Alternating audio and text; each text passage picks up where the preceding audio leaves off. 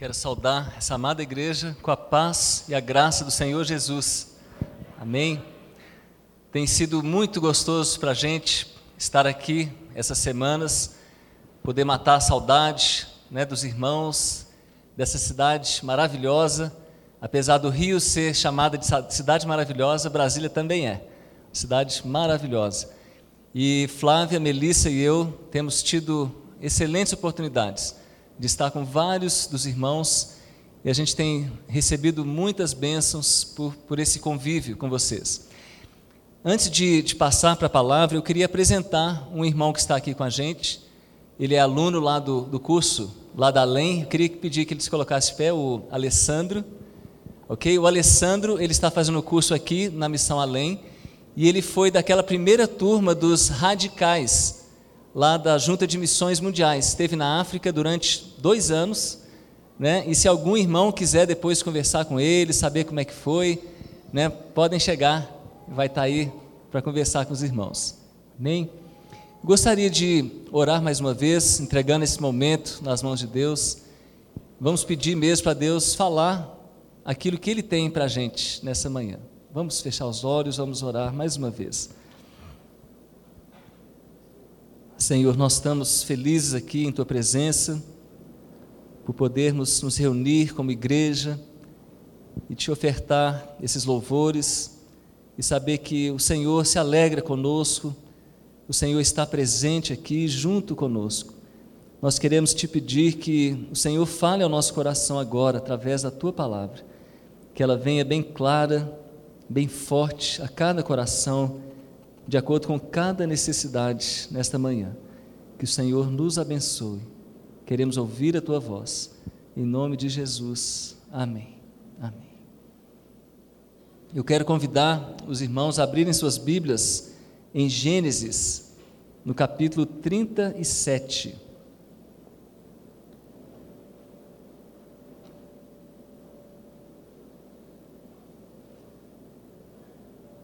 Gênesis capítulo 37.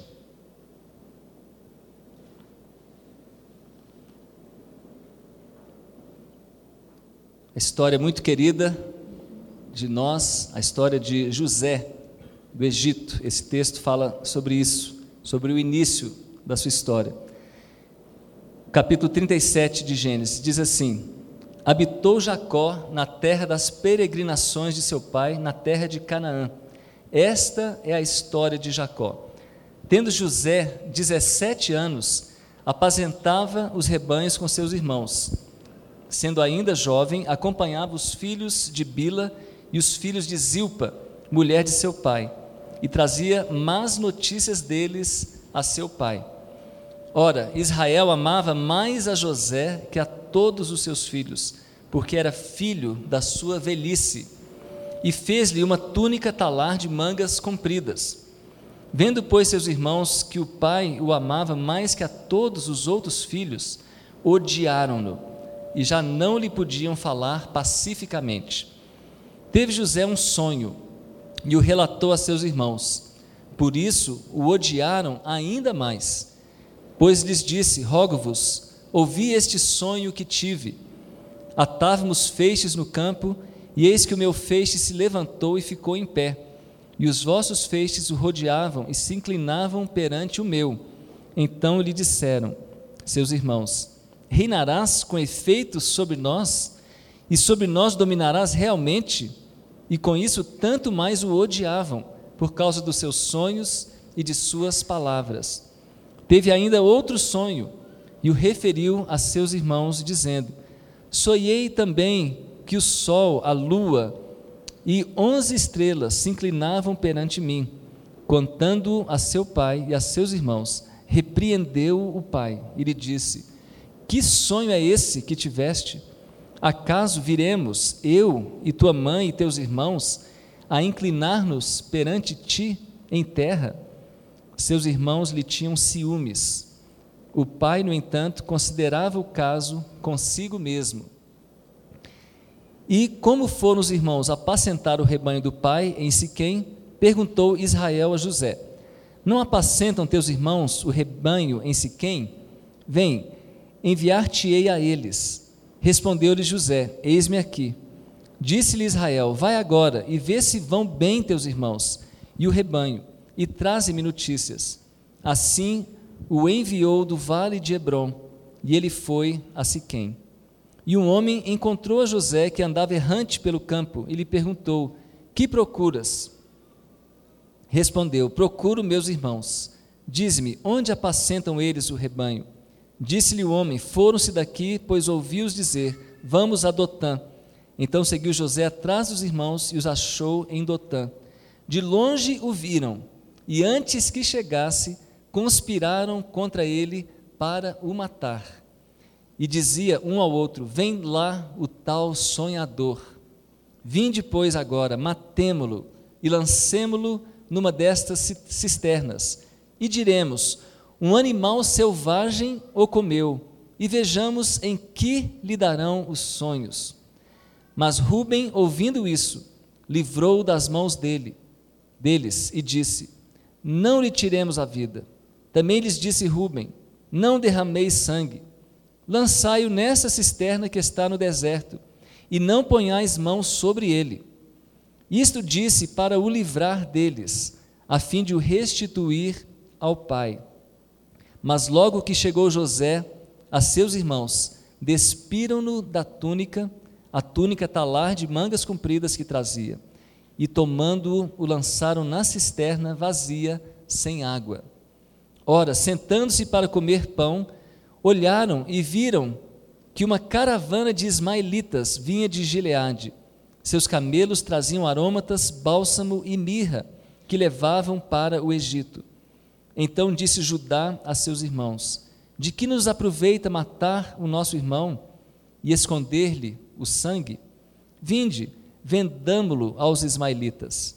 Não ponhamos sobre ele a mão, pois é nosso irmão e nossa carne. Seus irmãos concordaram. E passando os mercadores midianitas, os irmãos de José o alçaram e o tiraram da cisterna e o venderam por vinte ciclos de prata aos ismaelitas. Estes levaram José ao Egito. Tendo Ruben voltado à cisterna, eis que José não estava nela. Então rasgou as suas vestes e, voltando a seus irmãos, disse: Não está lá o menino, e eu para onde irei? Então tomaram a túnica de José, mataram um bode e a molharam no sangue e enviaram a túnica talar de mangas compridas. Fizeram-na levar a seu pai e lhe disseram: Achamos isto, vê se é ou não a túnica de teu filho. Ele a reconheceu e disse: É a túnica de meu filho. Um animal selvagem o terá comido, certamente José foi despedaçado. Então Jacó rasgou as suas vestes e se cingiu de pano de saco e lamentou o filho por muitos dias. Levantaram-se todos os seus filhos e todas as suas filhas para o consolarem. Ele, porém, recusou ser consolado e disse: Chorando, descerei a meu filho até a sepultura. E de fato o chorou seu pai. Entre mentes, os midianitas venderam José no Egito a Potifar, oficial de Faraó, comandante da guarda. Então, que história trágica essa história que nós lemos aqui a respeito do início da vida de José na sua adolescência, do ódio que ele despertou nos seus irmãos ao relatar os sonhos que ele tinha tido da parte de Deus. E quando chega aquela cena diante de Jacó, seu pai, daquela túnica cheia de sangue, ele chegou a uma conclusão que o fez entrar num tremendo sofrimento, numa angústia terrível. Mas uma palavra que eu queria destacar nessa manhã para esta igreja, é uma palavrinha que às vezes passa despercebida de nós. E essa palavra que se encontra no versículo 36 diz assim: Entre mentes, os midianitas venderam José no Egito a Potifar, oficial de Faraó, comandante da guarda. Uma palavrinha tão pequena, mas com tantas implicações. E é sobre essa palavra que eu quero falar nessa manhã. Quando a gente vê o sofrimento de Jacó, foi um sofrimento real. Ele chorou amargamente durante muitos anos da sua vida, a sua vida praticamente acabou por causa daquela notícia. Aliás, nem foi uma notícia. Os irmãos de José foram tão espertos que eles não chegaram dizendo que José tinha morrido. A gente não pode dizer que eles mentiram. Eles apenas montaram o esquema, apresentaram a, a túnica cheia de sangue e deixaram que o pai mesmo dissesse o que teria acontecido. E por causa de uma conclusão precipitada da parte de Jacó, ele entrou numa angústia, num sofrimento terrível. O sofrimento foi real, mas a causa pela qual ele sofreu não era verdade, não estava acontecendo, não tinha acontecido aquilo que ele achava que tinha acontecido. Ele pegou os dados que ele tinha, o que ele tinha em mãos e chegou às suas conclusões. E é isso que muitas vezes nós fazemos. Nós entramos numa angústia muito grande, num sofrimento terrível, por causa de conclusões precipitadas a que nós chegamos.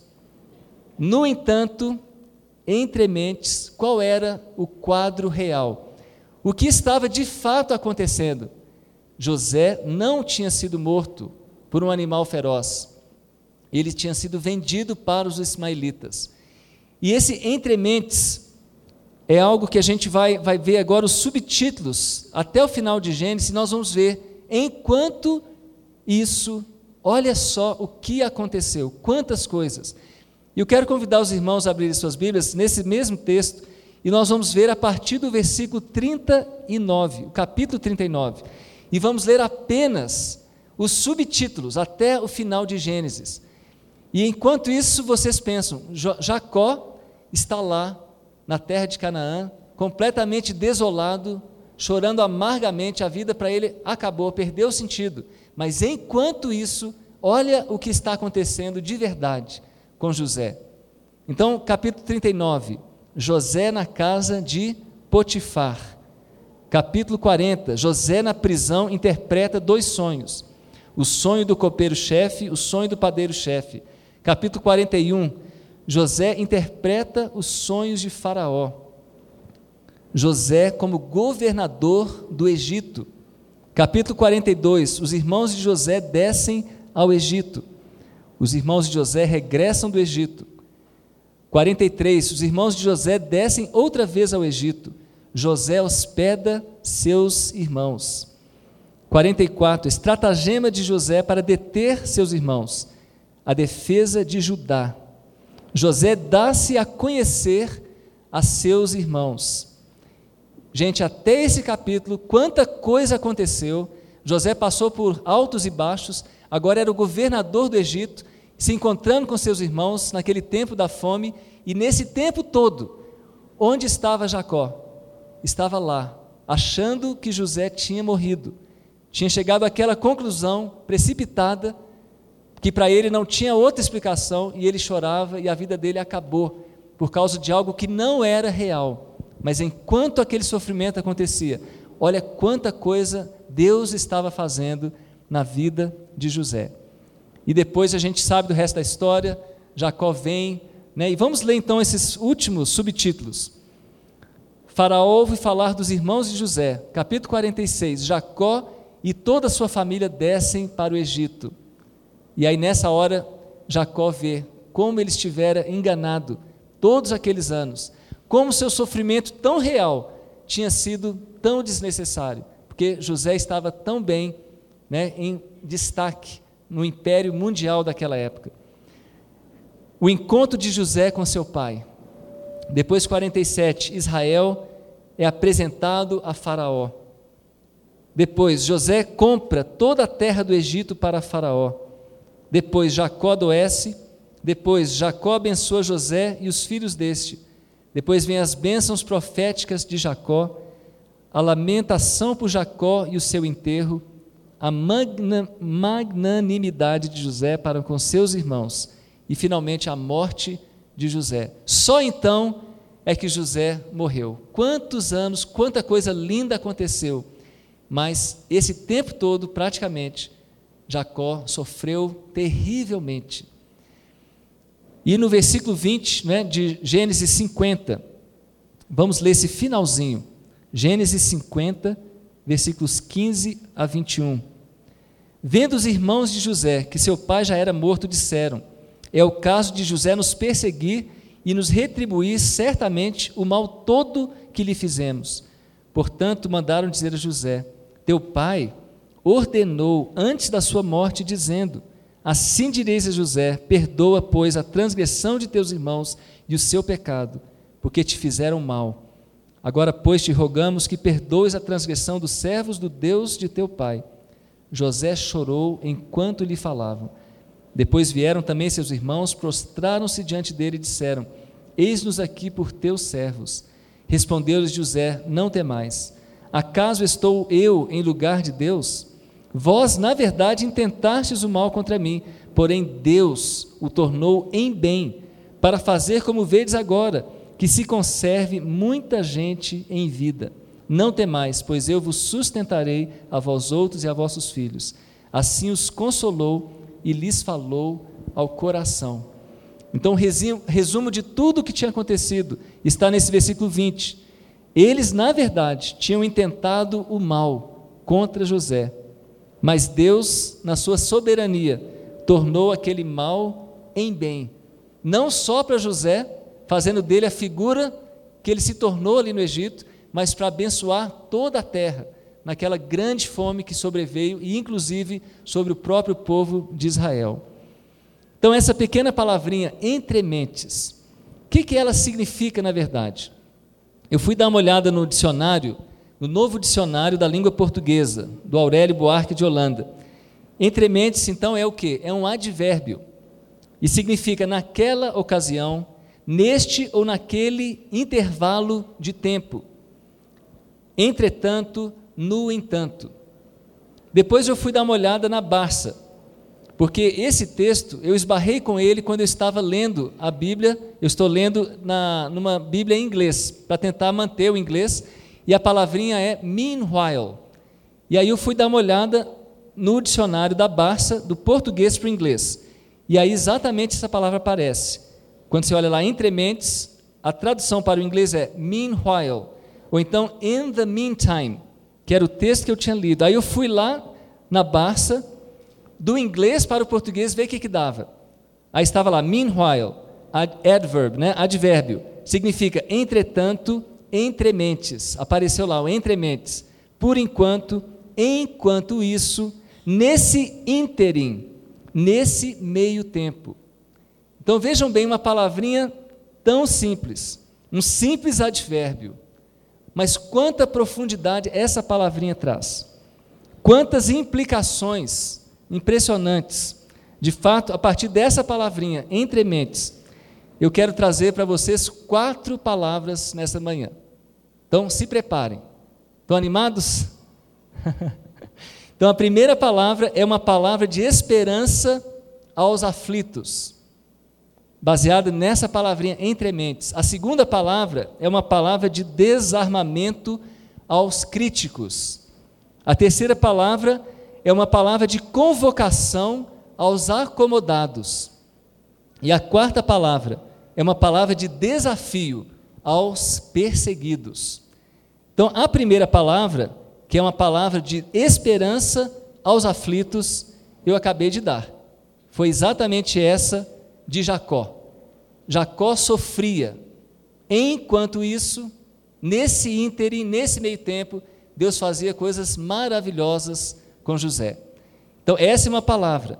Muitos sofrem por causa de conclusões precipitadas. Enquanto isso, nesse meio tempo, Deus avança na conclusão de seus planos perfeitos. Muitas vezes nós estamos sofrendo, cabisbaixos, derrotados, mas Deus não parou de trabalhar. Ele continua agindo. E talvez daqui a algum tempo, daqui a alguns meses, talvez daqui a alguns anos, nós vamos entender que naquela época que nós estávamos prostrados, Deus estava trabalhando, Deus estava avançando na conclusão de seus planos maravilhosos. E que, na verdade, nós teríamos ganhado mais se nós tivéssemos simplesmente confiado nele, que ele é soberano e que apesar daquilo que a gente enxerga, apesar das evidências tão claras de que tudo tinha acabado, a vida prossegue e podemos estar enganados quanto às nossas conclusões. Eu lembro de uma época na família da Flávia, lá em São João da Boa Vista, interior de São Paulo, tudo parecia um caos. Né? O irmão dela, depois de 32 anos de casado, se separou, foi morar com a mãe. Aí uma irmã dela teve um filho solteira, foi morar com a mãe. Ela tinha achado um apartamento tão bonitinho para a dona Jovita, que era o sonho dela, e tudo arrumadinho, de repente chega o irmão, chega a irmã, chega a netinha, virou um caos. Tudo parecia perdido. E, no entanto, o que, a gente viu acontecendo? A dona Jovita, que estava com o apartamentinho todo bonitinho, mas ela estava sem nenhuma perspectiva de vida, estava morrendo. E quando chegou aquele caos que se instalou na casa dela, ela voltou à vida. Né? A Flávia não gostou nem um pouco, falou: Imagina, meu irmão, minha irmã, todo mundo indo para lá, vai perturbar a vida da minha mãe. Foi com dó dela, mas na verdade foi o contrário. A dona Jovita voltou à vida, porque voltou a ser útil, voltou a ter uma missão para cumprir e está lá até hoje. É uma coisa linda. Então, a gente chega a conclusões precipitadas, mas Deus está agindo. Às vezes você está aí desesperançado por causa de algum evento que aconteceu, mas lembre-se disso, entre mentes. Enquanto isso, nesse ínterim, Deus está agindo, Deus está trabalhando, e daqui um tempo você vai ver que algo lindo ele estava fazendo enquanto você chorava, enquanto você se desesperava. Não é que a gente não possa chorar, não é que a gente não possa né, colocar nosso coração diante de Deus, rasgá-lo, a gente pode, mas vamos fazer isso com essa atitude de esperança, com essa atitude de confiança na soberania de Deus, no poder de Deus, de que nada foge ao seu controle. A Bíblia fala que nenhum fio cai da nossa cabeça sem o consentimento de Deus. Tudo está sob o controle dele. Então, se você está sofrendo, saiba, enquanto isso, Deus está avançando na conclusão dos seus planos perfeitos. A segunda palavra é uma palavra, então, de desarmamento aos críticos. Eu fui dar uma olhada nessa palavra entre mentes, em outras passagens da Bíblia, e encontrei uma num dos meus textos favoritos, a história de Zaqueu. Vamos dar uma abrida lá em Lucas 19. Lucas 19, de 1 a 10.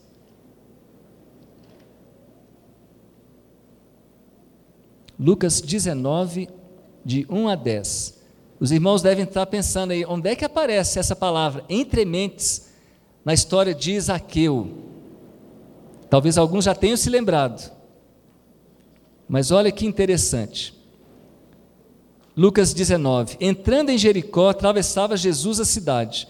Eis que um homem chamado Zaqueu, maioral dos publicanos e rico, procurava ver quem era Jesus, mas não podia, por causa da multidão, por ser ele de pequena estatura. Então, correndo adiante, subiu a um sicômoro, a fim de vê-lo, porque por ali havia de passar. Quando Jesus chegou àquele lugar, olhando para cima, disse-lhe: Zaqueu, desce depressa, pois me convém ficar hoje em tua casa. Ele desceu a toda pressa e o recebeu com alegria. Todos os que viram isto murmuravam, dizendo que ele se hospedara com homem pecador. Entre mentes, olha a palavrinha aí, Zaqueu se levantou e disse ao Senhor: Senhor, resolvo dar aos pobres a metade dos meus bens e se em alguma coisa tenho defraudado alguém, restituo quatro vezes mais. Então Jesus lhe disse: Hoje houve salvação nesta casa, pois que também este é filho de Abraão, porque o filho do homem veio buscar e salvar o perdido. O entrementes aparece aqui em que contexto? No contexto de murmuração por parte ali dos dos que estavam ao redor de Jesus e viram que Jesus foi se hospedar justamente na casa daquele ladrão, daquele publicano que vivia a extorquí-los. Era um corrupto daquela época. Imagina se a gente hoje soubesse que Jesus foi se hospedar na casa de um desses aí políticos corruptos aí do mensalão, pessoas que a gente queria ver por trás das grades. E Jesus resolveu passar um fim de semana justamente na casa desse. A gente ia achar legal isso? Não, poxa, por que, que não veio na minha casa, né? Crente lá da igreja, eu estou firme lá, foi parar justamente na casa desse canalha. Gente, foi exatamente isso que o pessoal sentiu. Eles estavam assim horrorizados. Todos os que viram isso murmuravam, dizendo que ele se hospedara com um homem pecador. Estavam ali criticando Jesus terrivelmente por ele ter feito aquela escolha. Mas aí aparece a palavra qual? Entre mentes. Ou seja, enquanto isso, enquanto o pessoal ficava ali murmurando, reclamando, criticando Jesus, algo extraordinário estava acontecendo. O que, que estava acontecendo?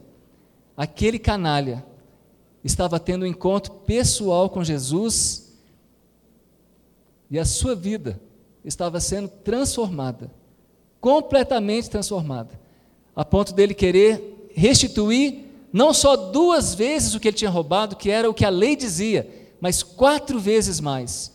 E além de tudo, ele viu que ele tinha demais e resolveu dar metade dos seus bens aos pobres. E a conclusão de Jesus é qual? Que o Filho do Homem, ele veio buscar não aquele que já está salvo, mas o que está perdido. Jesus veio para os doentes e não para os sãos. Então nós precisamos nos desarmar. Nós, quando estamos críticos, às vezes criticando um monte de coisa na igreja, às vezes coisas lindas estão acontecendo e nós, como juízes, estamos apontando mil defeitos né, a respeito de um líder, a respeito de um ministério, a respeito de um método que está sendo usado, mas enquanto isso, Deus vai fazendo coisas maravilhosas. Então, muitos ficam ali à distância, questionando a Deus, atacando tudo, mas enquanto isso, nesse meio tempo, outros são transformados por um encontro pessoal com Ele. Hoje em dia, a gente vê muita crítica contra esse movimento, por exemplo, de igrejas em células e a gente tem aquela tendência de achar que essas igrejas são igrejas que estão preocupadas com números e tal, e atacamos e dizemos, mas enquanto isso, Deus está alcançando um monte de gente que não estaria sendo alcançado por nós, em toda a nossa, às vezes, sabedoria. Nós temos visto isso lá em Belo Horizonte.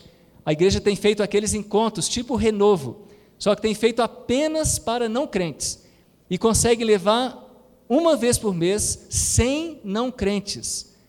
E a maioria do pessoal que vai está se convertendo. E tem gente dentro da própria igreja que às vezes reclama, que às vezes condena. Não, mas vocês não estão preocupados com qualidade, só com quantidade. Pode continuar reclamando, pode continuar murmurando. Enquanto isso, Deus está fazendo coisas lindas. Muitas vidas estão sendo transformadas, encontrando Jesus, dando testemunho da alegria que elas têm, porque foram alcançadas pelo Evangelho. Então, antes de você ficar aí criticando um monte de coisinha, cheio de picuinha, procure entender o que, que Deus está fazendo e coloque-se do outro lado. Porque enquanto você murmura, enquanto você reclama, Deus está agindo e vidas estão sendo alcançadas. Então, essa é uma palavra de desarmamento aos críticos. Pare de agir como juiz e passe para o outro lado. Comece a deixar Deus usar você como instrumento também. Pode ser que tenha falhas esse sistema, ou outros sistemas, outras estratégias. Pode ser que os líderes aqui tenham falhas, e provavelmente tem mesmo, todos nós temos. Mas em vez de se concentrar nas falhas, procura ver o que Deus está fazendo através da vida de cada um, mesmo com todos os seus defeitos. Então, desarme-se. Uma terceira palavra seria uma palavra de convocação aos acomodados.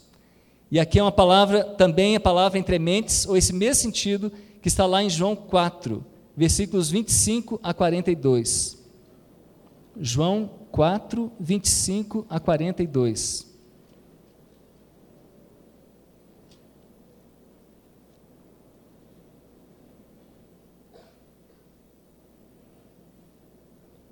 É aquela famosa passagem da mulher samaritana.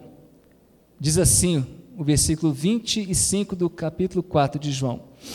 Eu sei, respondeu a mulher, que há de vir o Messias, quando Cristo, quando ele vier, nos anunciará todas as coisas. Disse-lhe Jesus: Eu o sou, eu que falo contigo. Neste ponto chegaram os seus discípulos e se admiraram de que estivesse falando com uma mulher.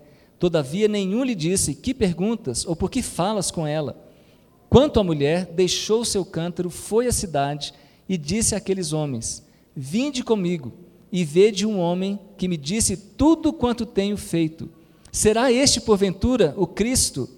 Saíram, pois, da cidade e vieram ter com ele. Nesse ínterim, entre mentes, enquanto isso, os discípulos lhe rogavam, dizendo: Mestre, come. Mas ele lhes disse: Uma comida tenho para comer que vós não conheceis. Diziam então os discípulos uns aos outros: Ter-lhe-ia porventura alguém trazido o que comer? Disse-lhes Jesus: A minha comida consiste em fazer a vontade daquele que me enviou e realizar a sua obra. Não dizeis vós que ainda há quatro meses até a ceifa? Eu, porém, vos digo: erguei os olhos e vede os campos, pois já branquejam para a ceifa. O ceifeiro recebe desde já recompensa e entesoura o seu fruto para a vida eterna. E dessarte se alegram tanto o semeador como o ceifeiro. Pois no caso é verdadeiro ditado: um é o semeador e o outro é o ceifeiro. Eu vos enviei para ceifar o que não semeastes, outros trabalharam e vós entrastes no seu trabalho. Muitos samaritanos daquela cidade creram nele, em virtude do testemunho da mulher que anunciara. Ele me disse tudo quanto tenho feito. Vindo, pois, os samaritanos ter com Jesus, pediam-lhe que permanecesse com eles, e ficou ali dois dias. Muitos outros creram nele por causa de Sua palavra. E diziam à mulher: Já agora não é pelo que disseste que nós cremos, mas porque nós mesmos temos ouvido e sabemos que este é verdadeiramente o Salvador do mundo. Qual é o contexto agora da palavra entre mentes? A palavra entre mentes está aqui no versículo 31. Diz assim: Nesse ínterim, os discípulos lhe rogavam, dizendo: Mestre, come. Nesse item, o que? O que, que estava acontecendo enquanto os discípulos estavam preocupados com a sua sobrevivência física, preocupados com o pão material do próprio Jesus? O que, que estava acontecendo? A mulher que tinha tido aquele encontro maravilhoso com Jesus tinha saído para fazer missões. Ela tinha lembrado né, dos seus amigos da cidade e foi correndo na cidade para falar que o Messias estava ali, bem naquele lugar, ela foi fazer missões. Mas os discípulos, muito acomodados, só estranharam que Jesus estava conversando com a mulher. Ficaram ali meio incomodados, né? cheio de preconceitos, uma mulher ainda samaritana, estavam preocupados com o alimento físico, material de Jesus.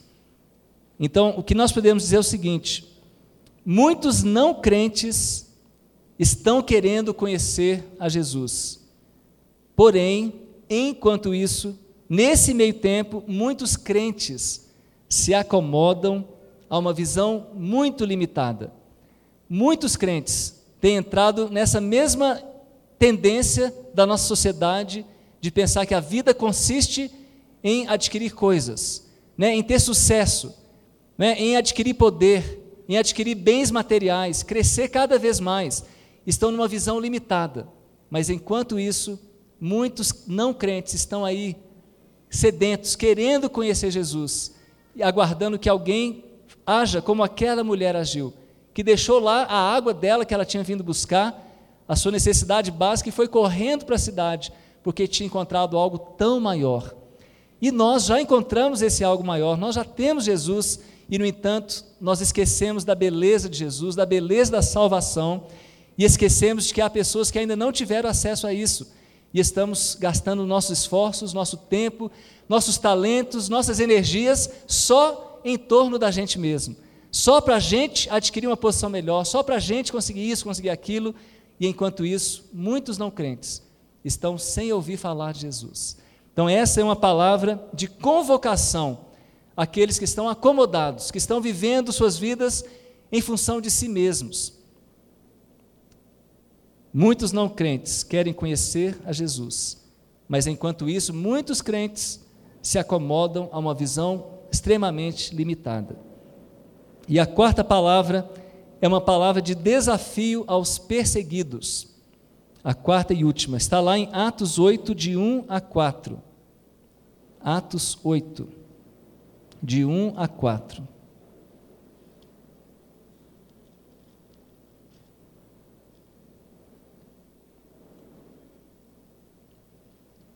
Diz assim a palavra de Deus: E Saulo consentia na sua morte.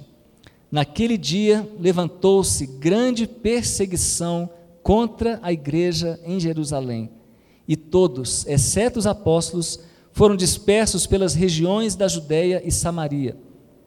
Alguns homens piedosos sepultaram Estevão e fizeram grande pranto sobre ele. Saulo, porém, assolava a igreja, entrando pelas casas e arrastando homens e mulheres, encerrava-os no cárcere.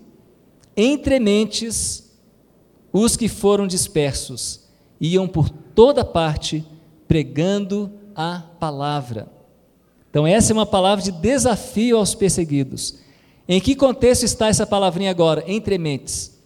Está num contexto de grande perseguição enquanto a perseguição acontecia, enquanto pessoas estavam sendo apedrejadas até a morte, como Estevão, enquanto pessoas estavam sendo levadas, arrastadas para as prisões por causa do nome de Jesus, o que estava acontecendo? Ao mesmo tempo, enquanto isso, os discípulos se dispersaram por toda parte. Estavam fazendo o quê? Fugindo apenas? Não. Eles estavam pregando o evangelho, expandindo o reino de Deus em meio a toda aquela perseguição.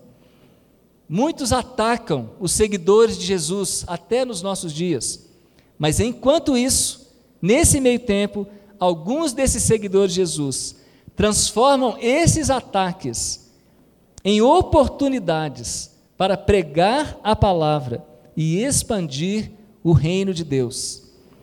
Você tem sido perseguido por causa da sua fé? Alguém está ali pegando no seu pé, tentando te prejudicar ou tentando te humilhar por causa da sua fé em Jesus? Se isso está acontecendo, em vez de você ficar se lamentando, em vez de você ficar com dó de si mesmo, em vez de você ficar com raiva da pessoa, né, orar não por ela, mas contra ela, aproveite esse momento e transforme esses ataques numa oportunidade para vivenciar o amor e o perdão de Jesus. E você vai expandir o reino de Deus em meio a esses ataques. Foi o que os discípulos fizeram naquela época. E não só naquela época, mas a gente vê na história da igreja até os dias de hoje, que a morte dos crentes faz às vezes que a igreja cresça muito mais. Dizem que a, o sangue dos mártires é a semente da igreja onde tentaram eliminar o cristianismo do mapa, foi ali que a igreja resistiu mais fortemente e cresceu de uma forma impressionante. É o que vemos ter acontecido ali nos países da cortina de ferro, é o que vemos acontecendo na China, onde a perseguição é tão forte, a igreja cresce, né? milhões de pessoas sendo batizadas, igrejas surgindo. Então Deus pode ajudar você também a fazer do momento de dificuldade, de ataque, de perseguição, uma oportunidade para você agir de forma diferente e expandir o reino de Deus e pregar o Evangelho. Tudo isso com essa pequena palavrinha, entre mentes. Então, diante de qualquer circunstância, seja uma circunstância de aflição, seja uma circunstância que você tem a oportunidade de, de criticar, de murmurar, seja um momento que você está aí acomodado, o momento que você está sendo atacado, pense que enquanto isso está acontecendo, algo muito grande está acontecendo paralelamente e você pode fazer parte daquilo de belo que está acontecendo também. Então, não fique ali na sua vida, né, enganado pelas evidências, preocupado com aquilo que não vai levar a lugar algum, mas coloque-se nas mãos de Deus e aproveite cada oportunidade para ser uma bênção nas mãos dele, para ver a vida do ponto de vista de Deus. Quando a gente está voando de avião sobre as nuvens, a gente vê que o sol está bem forte radiante lá. Mas quando a gente está lá embaixo, no dia de chuva, tudo fechado, parece que o sol não existe mais. Parece que, que acabou tudo. Mas o sol continua brilhando, ele está lá brilhando. Só que há circunstâncias impedindo a gente ver. Mas se a gente não sabe que o sol continua lá, então nós podemos saber pela palavra que Deus continua lá que Deus continua agindo, que Ele continua soberano, sustentando todas as coisas. Então vamos encarar a vida, as suas dificuldades, seus desafios, as suas horas chatas, difíceis, como oportunidades para crer na soberania de Deus e agir da maneira que vai trazer honra e glória ao nome dEle. Amém? Amém, irmãos. Que Deus os abençoe com essa palavra, que Ele os ajude e a mim também a aplicar isso nos momentos que a gente realmente precisar disso. Deus os abençoe. Amém.